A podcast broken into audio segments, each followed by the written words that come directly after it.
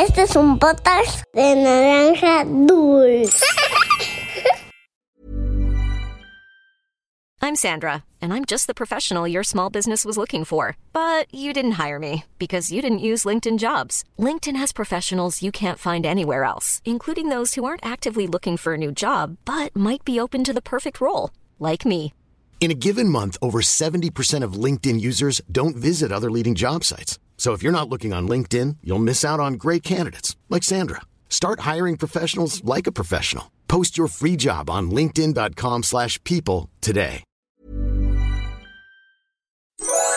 Había una vez Once upon a time, una volta en un país de lontano. Era uma vez num país muito distante. Cuentos para niños y niñas que exploran el mundo. Hola niñas y niños, yo soy Pablo. El cuento de hoy es la historia de Rosa Parks, una mujer afroamericana muy importante para el movimiento por los derechos civiles en Estados Unidos. ¿Sabes qué significa ser activista? Es alguien que se involucra en un movimiento para promover el cambio, generalmente en temas relacionados con el medio ambiente, la política o la sociedad. También quiero hablarte sobre el racismo y la discriminación. Empecemos. Llamamos racismo al odio, rechazo o exclusión de una persona debido a su color de piel, raza, origen étnico o lengua. A veces este rechazo es tan grave que afecta los derechos humanos o la calidad de vida de las personas. Por otro lado, discriminación es cuando se le da un trato diferente o injusto a alguien. Puede involucrar rechazo o exclusión hacia el color de su piel, el lugar donde nacieron, su forma de vestir, hablar, actuar, su religión, el mucho o poco dinero que puede tener una persona o la persona de la que se enamora. Como puedes ver, en ambos casos significa tratar de manera injusta o incluso grosera a alguien solo por ser como es. ¿Te imaginas que te traten mal o no te dejan hacer cosas solo porque tu piel es de cierto color, por tu estatura o por la ropa que usas? ¿Cómo te sentirías? Yo también me sentiría mal. Antes de empezar nuestra historia, también te quiero contar que este cuento habla de la comunidad negra que vive en Estados Unidos. Y aunque en muchos lugares de Latinoamérica aún se percibe ofensivo que se les llame así, en realidad no lo es, pues ser de piel negra no debe considerarse algo ofensivo o malo, sino simplemente es una característica física. Ahora los dejaré con June para escuchar la historia de Rosa Parks y cómo fue que se cansó de ser tratada de forma injusta. Esto es Había una vez. Comenzamos. Hola peques, yo soy June y hoy les contaré la historia de Rosa Parks. Rosa nació en febrero de 1913 en un lugar llamado Montgomery en Alabama, Estados Unidos. Siempre fue una niña a la que le indignaba la diferencia que la gente de piel blanca tenía con la gente de piel negra. Mami, ¿por qué la gente nos mira así? Me molesta mucho que nos traten mal sin saber nada sobre nosotras, decía Rosa con tristeza. Mi niña, un día todo esto cambiará. No sé cómo será o no sé cómo sucederá, pero te puedo asegurar que uno o una valiente algún día se atreverá a levantar la voz tan alto que nunca más podrán callarnos. Explicaba su madre para darle esperanzas de un mejor futuro. Rosa era una chica estudiosa, amorosa y muy hogareña. Amaba pasar tiempo con su mamá e imaginar escenarios en donde todos eran tratados por igual, pues en ese entonces había muchas situaciones injustas para las personas negras que vivían en Estados Unidos. Por ejemplo, los niños afroamericanos no podían ir a la misma escuela que la gente blanca, debían tener sus propias escuelas. La gente negra no tenía las mismas oportunidades laborales, sus únicos trabajos debían ser de servicio. Los autobuses tenían pocos asientos disponibles para gente afroamericana, asiática o nativo americana, pues todos estos grupos eran discriminados todo el tiempo y esto era normal y completamente legal. Y un último dato que te impresionará era que la gente negra no podía ir al mismo baño que la gente blanca. Los baños para ellos estaban muy lejos o incluso fuera de las casas. Estos solo son algunos ejemplos de lo que sucedía en los años 50. Sigamos con nuestra historia. Cuando se hizo mayor, consiguió un trabajo de costurera y después se casó con un barbero de nombre Raymond Parks, con quien compartió esta inquietud, incomodidad y enojo por vivir situaciones que los hicieran menos. Raymond era miembro de la Asociación Nacional para el Progreso de las Personas de Color, un grupo de personas que luchaba para cambiar la situación discriminatoria. Las pláticas son muy interesantes. Deberías asistir alguna vez, querida, decía Raymond a su esposa.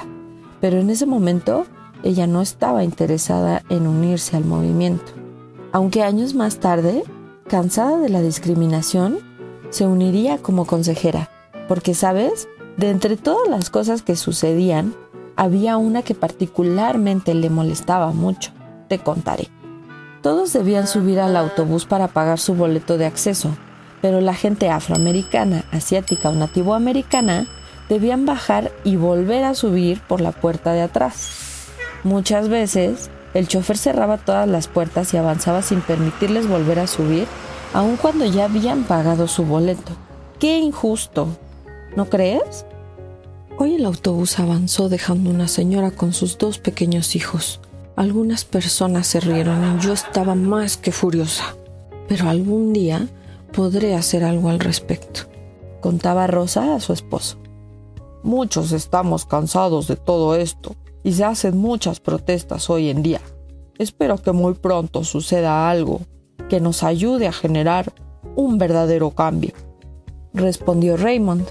Semanas más tarde llegaría esa gran oportunidad pues como te conté, las personas afroamericanas de origen nativo americano o asiáticos tenían una sección de asientos en el autobús, pero aún había una ley que decía que debían ceder su asiento si una persona blanca quería sentarse.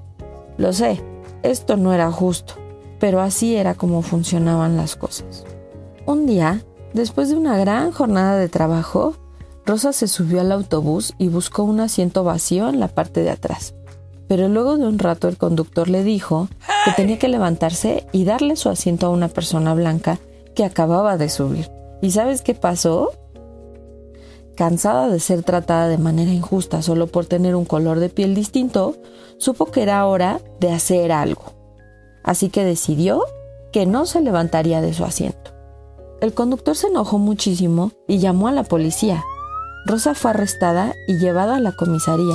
La noticia de su arresto se extendió rápidamente y muchas personas se enfadaron por lo sucedido, se unieron para apoyarla y se manifestaron de distintas maneras. Algunos se organizaron para no usar autobuses hasta que las leyes injustas fueran cambiadas.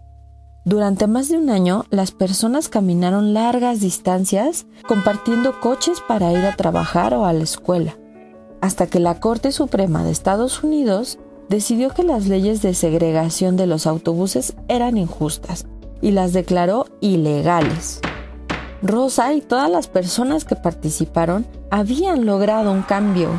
Desde entonces, su valentía y determinación inspiraron a muchas personas de todo el mundo a luchar por la igualdad de los derechos humanos. Su historia nos enseña que una sola persona puede hacer una gran diferencia si se atreve a levantarse por lo que es justo.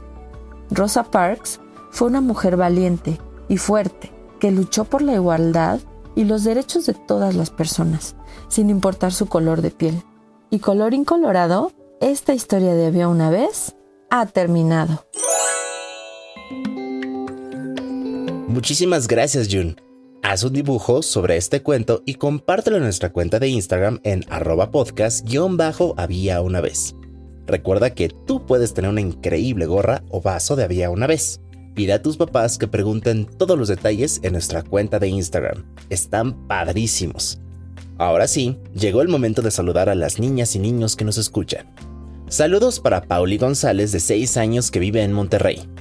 Para Hanna García de 5 años que nos escucha en Oaxaca un abrazo para Pedro y Leticia Castañeda de 7 y 5 años que viven en Colombia. Saludos para Amaya del Mar Mejía de 5 años de Panamá. También para Emma y Alonso Torres de 1 y 7 años que viven en Celaya, Guanajuato. Para Isla Sánchez de 4 años que vive en Tijuana. Un abrazo para Gael Alejandro Martínez de 5 años que vive en Guadalajara. Saludos para Diego y Ana de la Cueva de 5 y 3 años que viven en Campeche. Un gran abrazo para María e Ivana Morales de 8 y 3 años de Guanajuato. Saludos para Federico y Julián Castrellón de 6 y 4 años de Panamá. Para Gael y Salvador Falla de 5 y 10 años que viven en Colombia. Saludos para Tiago Padilla de 8 años de Costa Rica. Saludos para Yaela y Donatella y Sola de 10 y 11 años que viven en Perú. Para Antonella y Rafaela Taco de 1 y 5 años y su prima bebé Kaya Wisely, que viven en Boston. Un abrazo para Matías y Elías Dorantes de 5 y 2 años que viven en San Luis Potosí. Para Bruno y Bastián Díaz de 7 y 3 años que viven en Guadalajara. Y finalmente para Camila Dufo de 7 años que vive en Ciudad de México. Esto fue Había una vez. Nos escuchamos en el próximo cuento. Este es un podcast de naranja dulce. Small details are big surfaces. Tight corners are odd shapes. Flat, rounded, textured, or tall. Whatever your next project, there's a spray paint pattern that's just right. Because Rust new Custom Spray 5 in 1 gives you control with five different spray patterns. So you can tackle nooks, crannies, edges, and curves without worrying about drips, runs, uneven coverage, or anything else. Custom Spray 5 in 1. Only from Rust